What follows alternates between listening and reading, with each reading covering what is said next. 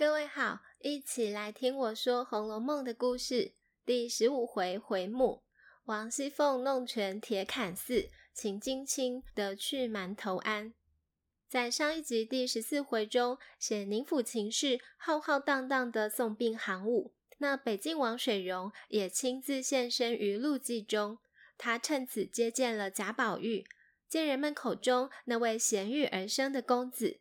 果然生得眉清目朗，又谈吐有致，当然也一并鉴赏了那块玉。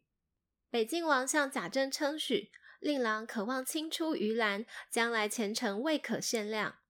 而宝玉见北静王的人物风采，也十分心目向往。两人虽身份位阶有别，但彼此颇有惺惺相惜之意。北静王还建议贾政。不妨常让宝玉到他府上切磋，与名士们谈论学问。那北静王年龄较长且身份尊贵，依礼初次接见当赠予表礼，但他仓促间未及准备，于是直接卸下戴在手上的一串念珠，说是圣上日前亲赠的吉林香念珠，转赠于宝玉接下后，依旧让殡仪队伍先行。这一回情节随送病行伍来到梁府以外的故事场景，也方便续写那些在府邸内所不能为、有别于日常的人物事项。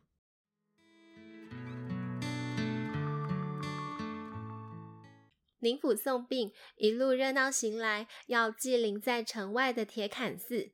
在车驾方面，他们安排长辈和女眷乘轿，其余男子人等则骑马。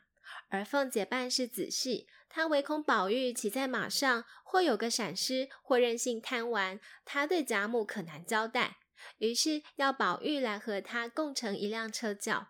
途中也事先安排了一个下处，便是先打点好一处农庄，届时给农民们封些赏，让他们暂时让出房舍，让这些贾府主人亲友们方便在此更衣打尖。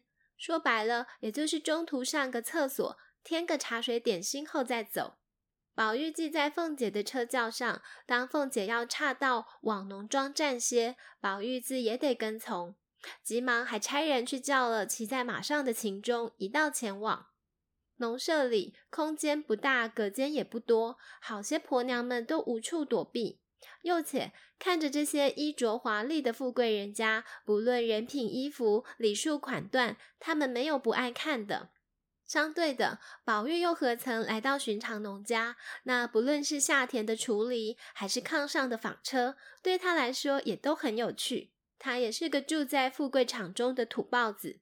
当他好奇，试着要拧转一台纺车，却马上被一个叫二丫头的女孩喝止，说别动坏了。宝玉不知为何对这位二丫头有些上心，然而如刚离府时遇见尊贵的北静王那样，只能匆匆拜见。虽好奇这位乡野的小姑娘，也只有这么一面之缘。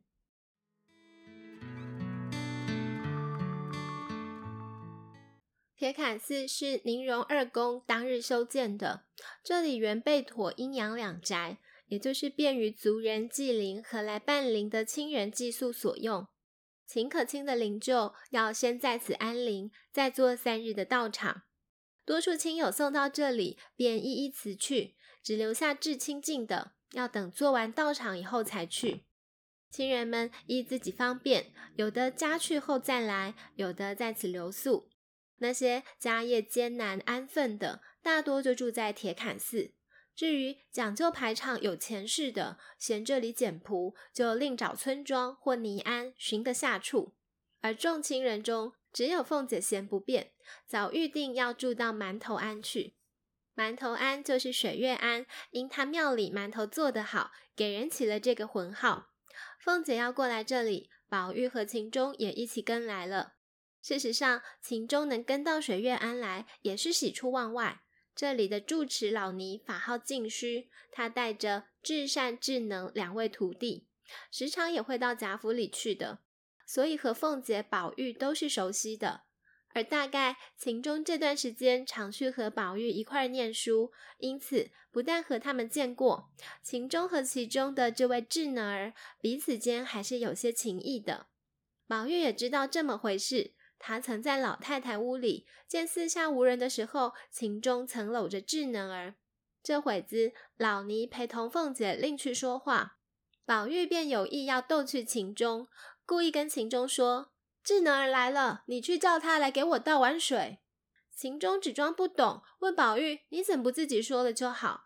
宝玉回他：“我叫他倒是无情意的，不比你叫他倒是有情意的。”等智能儿真的倒了茶水来，两人偏又争着要智能儿把手里的茶给自己。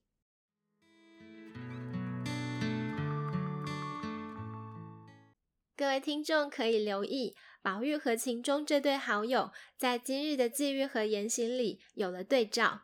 当宝玉在农舍里特别注意那位二丫头，秦钟便故意对她说：“此卿大有意趣。”然而二丫头与他们素不相识，加上身份悬殊，秦钟出言戏谑是流于轻慢的，因此宝玉忙制止，不敢轻率冒犯。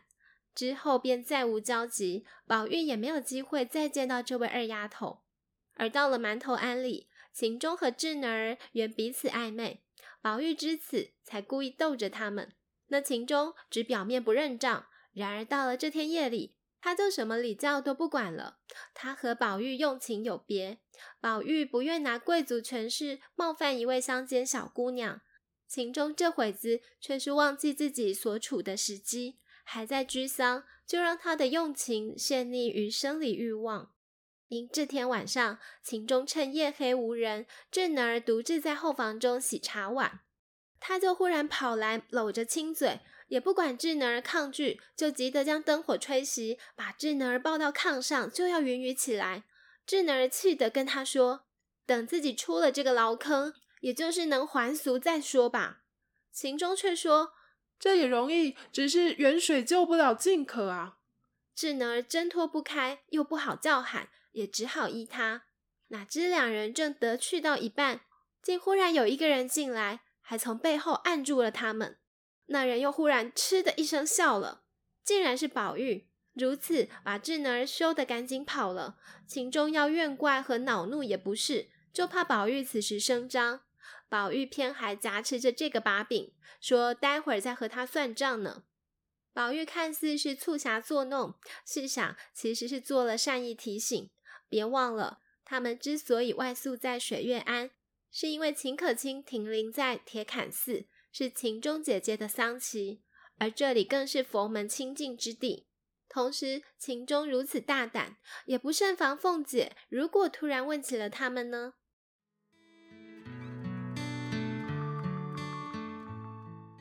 隔日，贾母和王夫人都挂心宝玉，托人带话，要他宁可趁早回去。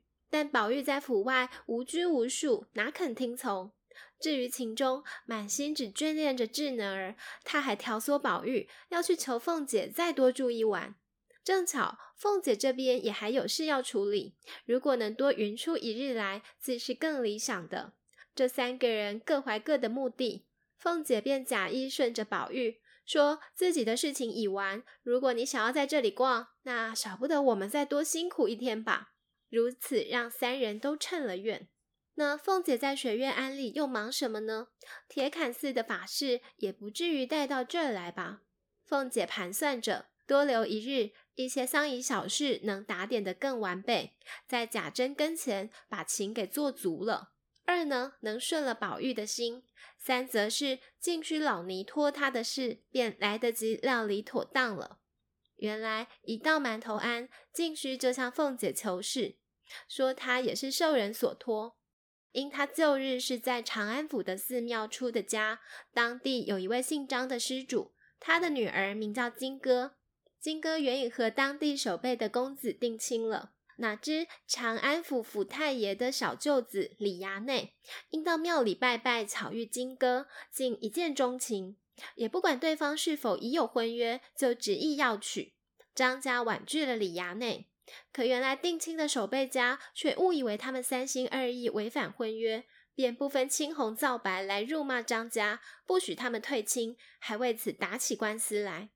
如此，长安府太爷为了他的小舅子看上金戈这件事，便辗转来托晋须老尼。知道他素来和荣府走得近，而贾府又和长安节度使素有交集，因此想请贾府修书一封，希望透过节度使以长官的身份施压，好让这最初有婚约又执意不肯退亲的长安守备能趁早死心，以便成全那府太爷的小舅子李衙内。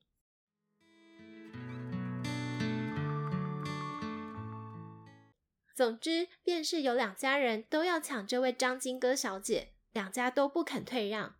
而这后来的李衙内这方呢，辗转透过第三方的荣府，想要以权势压制，好让原来定亲者退亲，以利自己取得美人归。凤姐听了此事，原端着架子，说自己又不缺银子使，不管这些事。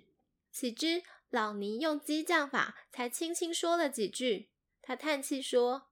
张家都知道我来拜托您府上了，人家不知道您没工夫管这件闲事，也不稀罕他的谢礼，倒以为您府里连这点本事都没有似的。凤姐经不得激将，竟对佛门中人这么说：“你素日是知道我的，我从来不信什么阴司地狱报应的，凭是什么事啊？我说要行就行，你叫他拿个三千银子来，我就替他出这口气。”老尼喜不自禁，马上回：“有有，这个不难。”凤姐这时还年轻，沉不住气，又补上几句，说：“便是要三万两，我此刻也拿得出来。我比不得他们那些人图银子，这三千银子啊，不过是打发给小厮们跑腿的辛苦钱，我一个也不要他。”老尼懂得顺水推舟，大肆奉承一番。这点姿势啊，要在别人跟前，那就不知道忙得怎么样了。若是在奶奶跟前啊，在天上这点事也不够奶奶一点发挥的。又说奶奶能者多劳，别让人把什么事都推给你了，可得保重晶体。说的凤姐十分称心受用。